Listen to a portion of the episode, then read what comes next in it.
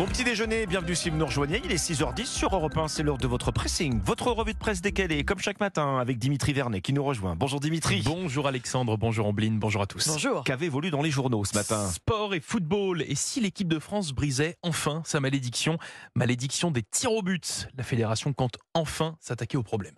Ombline, Des champignons hallucinogènes pour soigner l'alcoolisme sévère. tout un programme. tiens, tiens, tiens, que devient Elisabeth Borne depuis qu'elle a quitté Matignon? Vous voulez des nouvelles, euh, Dimitri? Bah oui, mais je, mais je suppose qu'elle est, elle est redevenue euh, députée, non? C'est un peu Ah députée, oui, Alexandre bah, alors, elle a retrouvé le sourire en tout cas. hein, euh, Oui. un large sourire. Non mais il faut voir ça dans l'IB quand même. C'est une photo qui a été prise alors qu'Elisabeth Borne était en train d'essayer un, un métier à tisser dans une école de textile qu'elle est allée inaugurer. Alors ça s'est passé jeudi dernier là dans sa circonscription du Calvados. Mais oui, effectivement, Elisabeth Borne va euh, trouver demain son siège de députée à l'Assemblée et elle le dit. hein, elle a envie de s'investir dans la vie du parti présidentiel. Alors on va voir comment, parce que Elisabeth Borne, a priori, en tout cas, c'est plutôt l'aile gauche du macronisme. hein.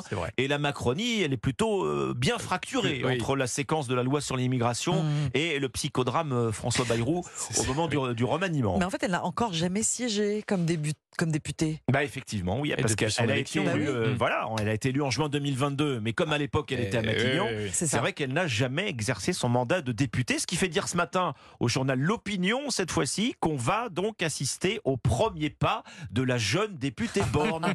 Alors, elle a déjà dit son, son plaisir hein, de consacrer du temps à sa terre d'élection, retour à la base, hein, sa- cette sixième oui, circonscription finalement. du Calvados. Alors, un petit indice quand même de, de son poids dans l'hémicycle, hein, puisque les huiles du groupe Renaissance ont déjà préparé son arrivée, nous dit Libé. Alors, on s'est interrogé sur la meilleure façon de l'accueillir, comment on va Ça doit faire. pas être évident. hein. Alors déjà, on lui a réservé une place de choix. hein. Elle Ah. sera pas sur le sur le banc de touche dans l'hémicycle, bien dans le milieu.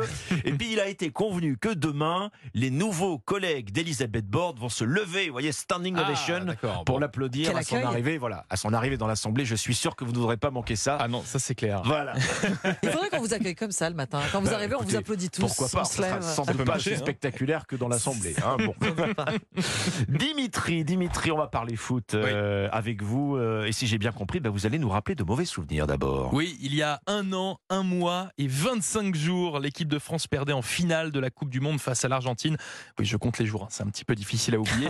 Une défaite comme bien souvent hein, pour nos Bleus lors d'une séance de pénalty. Alors, Je dis bien souvent car c'est une réalité. Coupe Mm. du Monde 2022, Euro 2020, Coupe du Monde 2006. Oui, la dernière victoire de la France au tir au but, mais ça remonte à 1998. hein, donc Oui. soit il y a 26 ans. Au siècle Alors, dernier. Oui, au siècle dernier. Alors on peut parler de malédiction, mais surtout ben, quand même d'un vrai manque de préparation. Et ça, la fédération semble enfin l'avoir compris et compte s'attaquer au problème, comme nous le relate le journal L'équipe. Et donc, ce qu'on comprend, Dimitri, avec ce que vous êtes en train de nous dire, c'est que l'équipe de France ne s'entraîne pas au tir au but. Bon, si elle s'entraînait, hein, elle s'entraînait, Ouais. on bline, mais pas vraiment de manière très très sérieuse, très appliquée. L'exercice était en fait sincèrement considéré euh, technique et surtout hasardeux. hein. Le sélectionneur Didier Deschamps l'a toujours dit, les tirs au but, c'est de la loterie. En gros, il n'y a pas vraiment besoin de se préparer. Alors c'était peut-être vrai il y a une époque, mais maintenant, ben, autant vous dire que cet argument, ben, il ne marche plus. Toutes les sélections travaillent l'exercice, analysent les adversaires, font une stratégie mentale. Le hasard, en fait, est quasiment sorti de l'équation. Et donc, puisque vous parlez de stratégie, euh, il est temps d'en changer euh, selon la fédération. Exactement ça dans toutes les catégories en plus Alexandre comme nous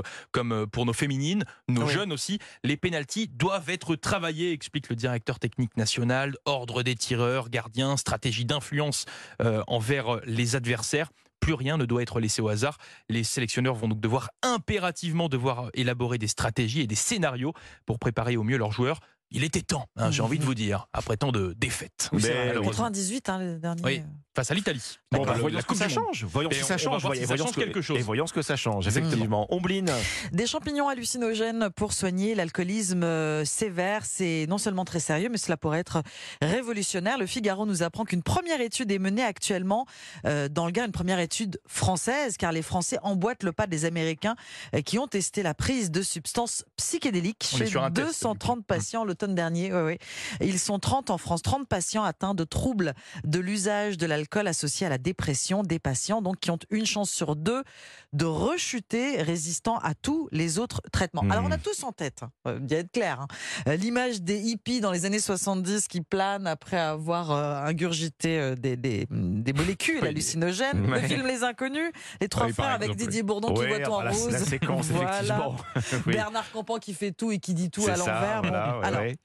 Ce qu'on sait moins, c'est qu'il existait une médecine euh, psychédélique avant champignons, LSD, avant l'arrivée des médicaments contre la dépression ou la dépendance à l'alcool. Des molécules hallucinogènes sont donc sérieusement étudiées à nouveau comme la psilocybine qui modifie l'état de conscience et intervient dans la gestion des humeurs et de l'anxiété. Effet immédiat deux prises suffisent. Je suppose que ces prises, elles doivent euh, quand même être faites dans un cadre très précis. Euh, absolument, car mm. des effets secondaires existent. Nausées, mm. vertiges, idées suicidaires. Ah bah, c'est pas des petits effets secondaires. On est bien, d'accord. Cette étude est évidemment menée à l'hôpital sous la surveillance étroite d'une équipe euh, médicale. On apprend dans le Figaro que l'environnement est très important lui aussi. Chambre chaleureuse avec des plantes, avec de la musique zen. Il s'agit bel et bien oui, d'une expérience psychédélique. C'est un voyage intérieur, mais avec à l'arrivée un sevrage à l'alcool total et l'espoir d'éliminer chez ces patients l'envie de boire. Bon, écoutez, si c'est la, promesse. et si elle est tenue, c'est encore mieux.